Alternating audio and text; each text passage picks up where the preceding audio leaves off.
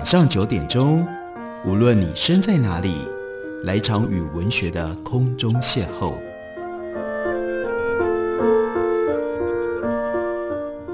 杨照谈书，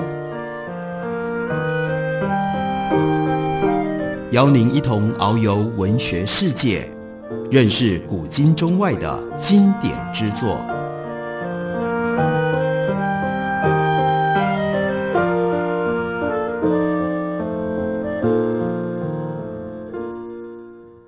各位听众朋友，大家好，欢迎收听杨照谈书。本节目于台北广播电台 FM 九三点一，每个星期一到星期五晚上九点回到播出。我是杨照，在今天的节目当中要为大家介绍的，这是班雅明的经典作品。虽然只是一本小册子，但在二十世纪的欧洲哲学思想以及在文学上，却曾经发生过非常巨大的影响力。这本书现在有了德文直译的详注本，是由方舟文化出版公司出版的。这本书就是《单行道》。《单行道》是一本什么样的书呢？我们借由这本书的译者江雪他所写的译后记，简单为大家介绍一下。按照瓦特·贝雅明他最初的构想，《单行道》只是一份写给朋友们的小册子。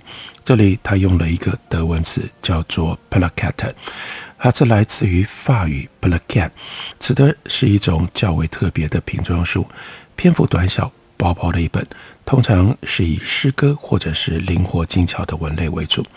本雅明他在一九二四年十二月写给他的好朋友 Sholem，在信里面描述他心目当中的这一本小册子。他说：“我想用几个章节收录我的一些格言、讽喻，还有梦境。每个章节都会以我一个亲近的朋友的名字作为唯一的标题。”不过后来成书之前，已经有几乎半数的篇章陆续发表在报刊上，书的标题也经过了好几次的更动。有一次是把它取名为《此路不通》，然后一直到一九二六年的七月，这个标题《单行道》才在贝亚明写给另外一个朋友克拉高的信里面被确认下来。在这一封信里面，另外提到了这本书独特的、令人惊奇的。谋篇布局，到了这一年，一九二六年的九月，本雅明通知 Scholem，他的这部箴言写作大功告成了。一九二八年一月，《单行道》出版了，在封面上运用的是一位俄罗斯摄影家以 montage 的手法所拍摄的画面。书籍的内部设计也非常特别，采用左右对开，中间两条黑色分隔号隔开的样式。标题的排版是左侧左对齐，右侧右对齐，因而，在平面上制造出一种立体感。中间是一条视觉上通往远方的街道，一篇一篇短小精悍的文章夹立在两旁，读者好像就是本雅明。他最有名的，他所提出来的 flaneur 那样一种现代街道上的游逛者、游晃者，漫步在街道的中央，从建筑物的外立面一一掠过，经过加油站、文具店、站着喝酒的小酒馆，看到各式各样的看板、警示牌、电影海报，既没有一以贯之的主题，也没有确切落地的结论，看似一览无遗。然而呢，中间有机关重重。作者。超然在这条单行道之上，静静等待行人在苦苦找寻的认知过程当中产生自我救赎。单行道还有后续生命，在他出版之后，本雅明他又继续在原来的框架底下思考，写出了四十多篇类似风格的惊骇小品。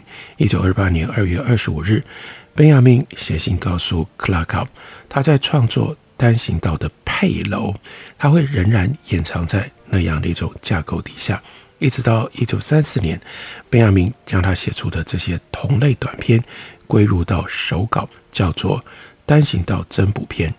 这部分的文章在后来所编的本雅明作品集两卷本里出现在短篇之下。另外呢，有四卷本的本雅明文集，在这批作品则是被归在叫思想图像这个分类当中。我们来看一下本雅明是如何写作这样的短文的。例如说，有一篇标题叫做《早餐室》，然后就像是在街道上，我们看到旁边有一间早餐室，可是开头他就先说，有一个民间传说，告诫人们不要在早餐空腹说梦。梦醒的人那个时候还没有吃早餐，空着肚子，其实仍然在梦的魔力范围当中，还没有真正走出来。因为你去刷牙洗脸，不过是唤醒了人的表面体表，把可见的运动机能召唤到明亮的日光底下，而在更深的层次，那朦胧的幽暗梦境，即使是在你早晨洗澡的时候，仍然还没有真正消散。是的。那样的一种幽暗的梦境，牢牢粘附在人才刚刚醒来的时分。那个时候，你是有一种特殊的孤寂，不敢碰触白昼的人，不论是因为害怕见人，还是为了要凝神静气，你都不愿意这个时候先吃饭。甚至呢，有的时候这种人会嫌弃早餐，他就是用这样的方式来回避从夜晚到白天，夜和白天。这两个世界间的断裂，只有透过早晨专心致志的工作，如果不是晨祷的话，才能够将梦彻底的焚烧殆尽。这样的小心翼翼行事，才算真正的有效。否则，就只会导致生命节奏的混乱。在这种状况底下，诉说梦境，人会把厄运缠到自己的身上，因为一边。还把自己交付在那个没有消散的梦的世界里，另外一边却用语言出卖了梦，那就不得不等待来自于梦的报复。用更时髦的话来说，他出卖了他的自己，因为在梦里面的自己是更深刻的，是更真实的自己。那样一个自己还没有离去之前，你就把它给。揭露出来，把它给诉说出来，那等于是对自己的一种形式的出卖。他长大了，不再需要做梦的天真，赋予他保护。他背弃了自己，因为他不假思索就妄动了梦的颜容。原因就在于做过的梦，只有从彼岸世界，从明媚的白天那里，才能够透过冷静的回忆，再度的被诉说。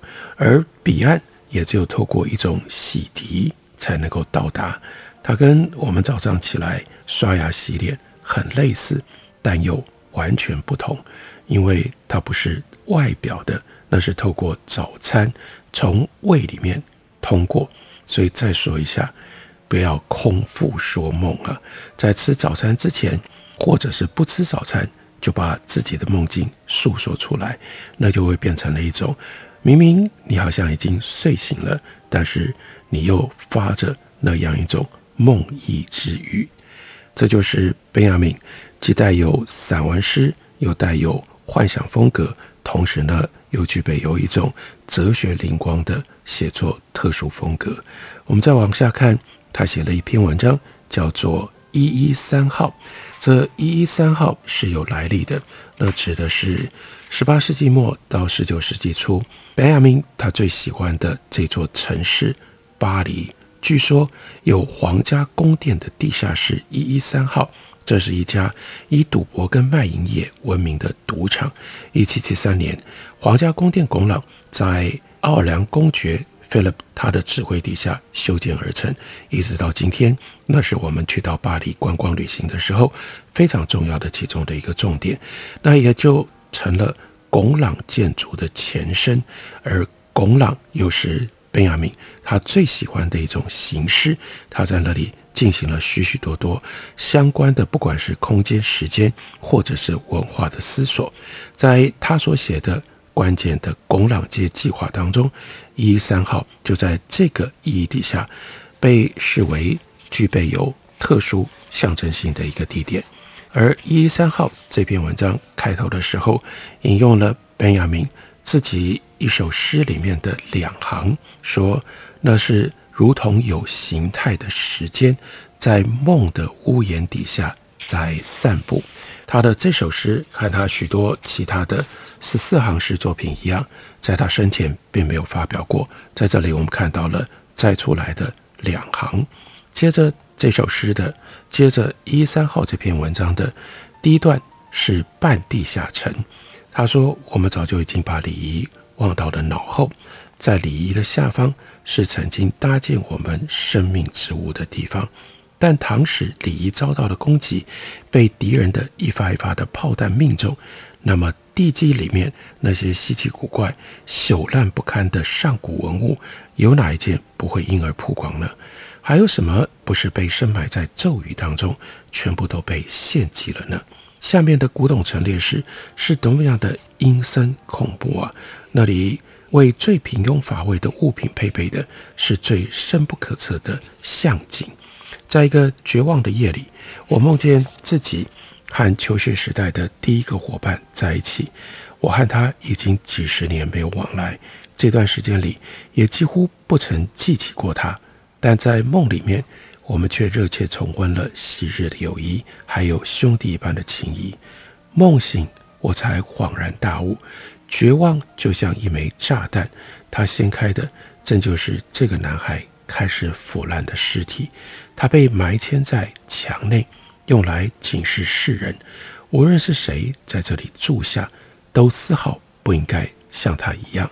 那个半地下层，也就是我们的意识跟潜意识中介暧昧的地方，在那里，事实变成了梦，梦换另外一种方式为我们呈现了某一种事实。我们休息一会儿，等我回来继续聊。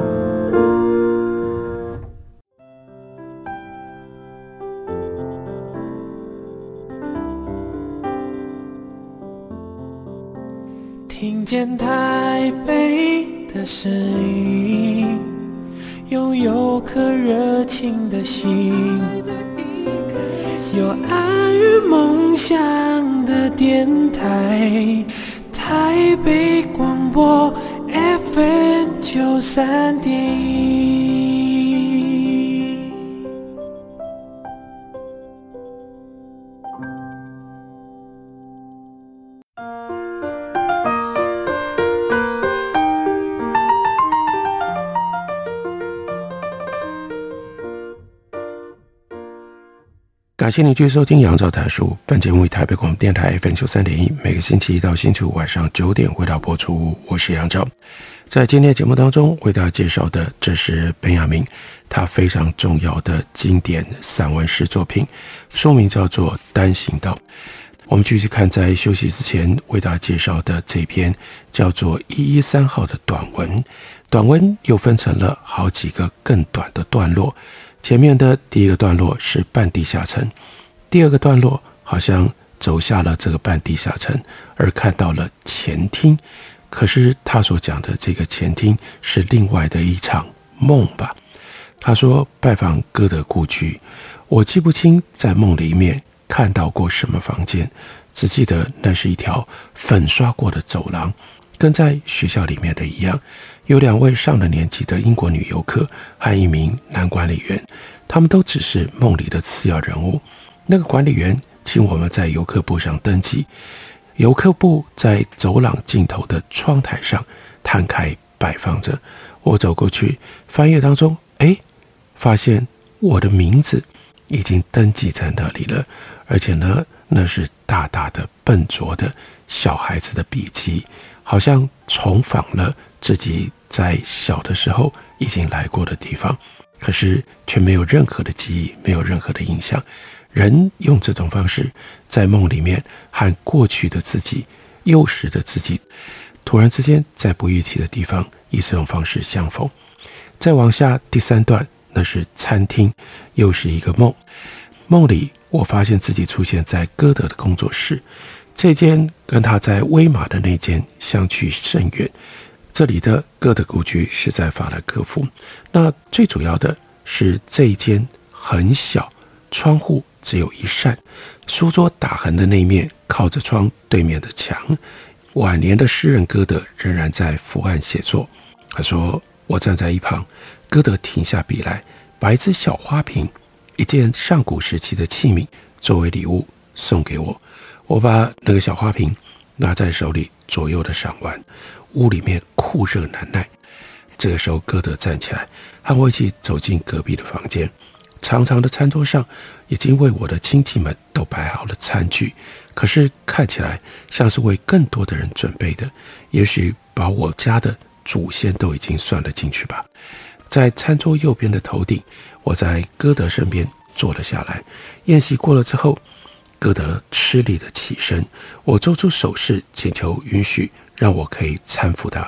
在触碰到他戈壁的那一刹那，我激动的哭了起来。这一段就到这里结束。当然会梦见歌德，甚至梦见参加歌德的宴席，然后呢，去碰触歌德，去帮助歌德，搀扶歌德，这中间当然有德国文化、德国思想以及德国文学传统彼此之间项目传承的特殊的意义。再下来，我们读《单行道》当中，本雅明他写《帝国全景》，《帝国全景》的第一段呢，说德国人由愚蠢跟胆怯牢牢撼固而成的生活方式。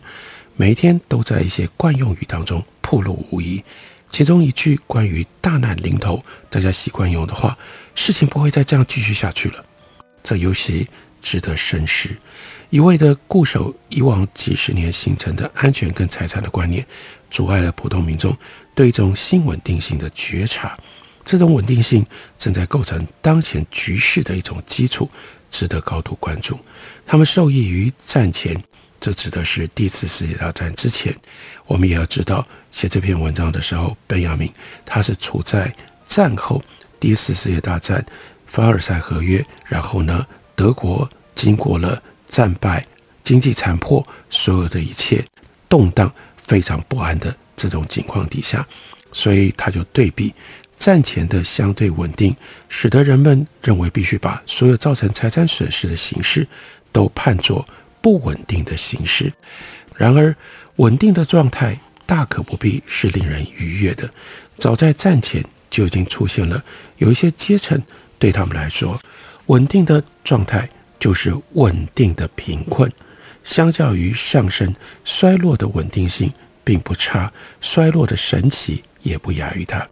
只有承认衰落是当前形势的唯一道理，人才能够摆脱面对日复一日的相同状况而产生令人倦怠的困惑，并且转向一种期待，从心理上准备好要把衰落的景象看成是不折不扣的稳定，以为固定不变动就是好，但是一直沉落在那种衰败当中，这种稳定也是好的吗？这就是这个时候，本雅明他要提出来的警告，乃至于他要提出来的一种检讨，对于所谓德国帝国的现状，他所看到的是如此，那也就是把拯救视为接近于神奇和不可思议边缘的一种非常之法。中欧的民众群体就像是生活在一座被围困的城市里的居民，弹尽粮绝，按照常理推测，等待援救。也已经完全没有希望了，到了必须最严正的考虑，要交出城池，然后向敌人投降的地步了，甚至有可能是无条件投降。可是中欧能感觉到却看不见也听不到的那股对峙的力量，毫无协商的动向，所以人们也就只能够期盼，在最后猛攻的望眼欲穿当中，把目光。投向了虚无，把虚无作为唯一还能够蕴含拯救之道的非常之事，除此之外别无他法。这种毫不抱怨的专注状态，可能真的会召唤奇迹，因为我们震撼围困我们的力量处在一种神秘的关联下。这段文字其实带有非常重要的意味，因为它用一种诗，但同时具备有高度。尖锐、准确、意涵的方式，指出了那个时候德国社会的普遍的状态。也就是在这样的一种独特状态底下，后来才看到了纳粹以及希特勒的升起。我们继续读下去，贝亚明说：“相反的，如果怀着事情不会再这样继续下去的期望，那么终有一天会得到教训。就个人跟集体所蒙受的苦难而言，只有一条界限，越过了这条界限，事情不会再继续下去了。这条界限当然就导引向，如果事情不会继续下去，那就是带来了毁灭。所以。”改变跟毁灭，在德国那样的状态底下，他基本上非常难以判断。这真的如同预言一般，指出后来纳粹所带来的重大的改变。但是德国人的感觉可能是事情不会再继续这样下去了。再过几年之后，他们必须体会，那是一条单行道，走到尽头，德国就毁灭了。我们再来看。下面这一段，贝亚明说，有一个奇怪的悖论：如今人们在做事的时候，只怀有狭隘的一己私心，却在行为上比过去任何的时候更受群体本能的支配。的确，感觉上大家都在自私自利地追求自我利益，可是大家做出来的事情却有如此高度的集体性、共同性，这是怎么回事呢？比之过去，群体本能在今天也变得错乱不堪，和生命感觉相去甚远。如果说动物具有某一种不为人知的冲动，正如无数的意识所描述的那样，能够在迫近的危险还没有显露凶相的时候，就找到成功闪避的道路，像是暴风雨要来的时候，鸟啦、虫啦在空中乱飞。或者是地震之前，蚂蚁会搬家等等，我们听过好多这种故事。那么在这一点上，它就对应对照，人人都只关心自己那点微小利益的社会，有着动物的浑浑噩噩，但缺乏动物那种隐隐约约意识。这样的一个社会，那是盲目的群体跌入到每一个危险当中，甚至就是近在咫尺的危险。个人目的的差异性，在决定性力量的同一性面前，变得无关紧要了。事实一遍又一遍地证明，人们是如此顽固地因循他们习以为常，但实际上早已经失效的生活。这又是本雅明他对于一九二零年代的德国的一种警语式的描述。在战争结束了之后。战争跟这个巨大的变动，其实早已经应该证明了德国人原来的那样的生活已经失效了。可是他们却呈现在那种集体性的习惯当中，没有办法做个别的判断，没有办法去选择出更有效的、更新的、更切切应对自我需求的一种生活，以至于在面临最可怕的险境的时候。都丧失了那本来应该是属于人的，让人运用理智，因而能够预见未来的能力。所以整个社会就形成了这样一种鲁钝的景象：犹豫不决、求生本能扭曲、无能为力，来自于理智的衰退。他很悲伤地做了这样的一个断语。这就是这个时候德国公民的整体精神状态。连接下来，他说。所有亲密的人际关系都被一种透彻的明晰性所揭穿了，一切人际关系在当中难以招架，因为金钱一方面以毁灭性的方式占据了全部生活秩序的核心，另外一方面又作为一排栅栏，令所有的人际关系在金钱面前都已经失效了。所以，无论是在自然的行为当中，还是在道德的行为当中，不假思索的信任。还有安宁、健康，也就越来越消失得无影无踪。在这样的文字里面，我们可以体会本雅明他一贯的一种悲观。不过，这个悲观并不单纯是个人性的，而是来自于他对那个时代的感触、观察，还有对于那个时代他继续往前看，他有一种哲学家的洞见跟预言。这些感触跟思考。以一种非常精简的文字写在这本经典作品里。这本书是巴德·本雅明的《单行道》。感谢您的收听，下个礼拜一同一时间我们再会。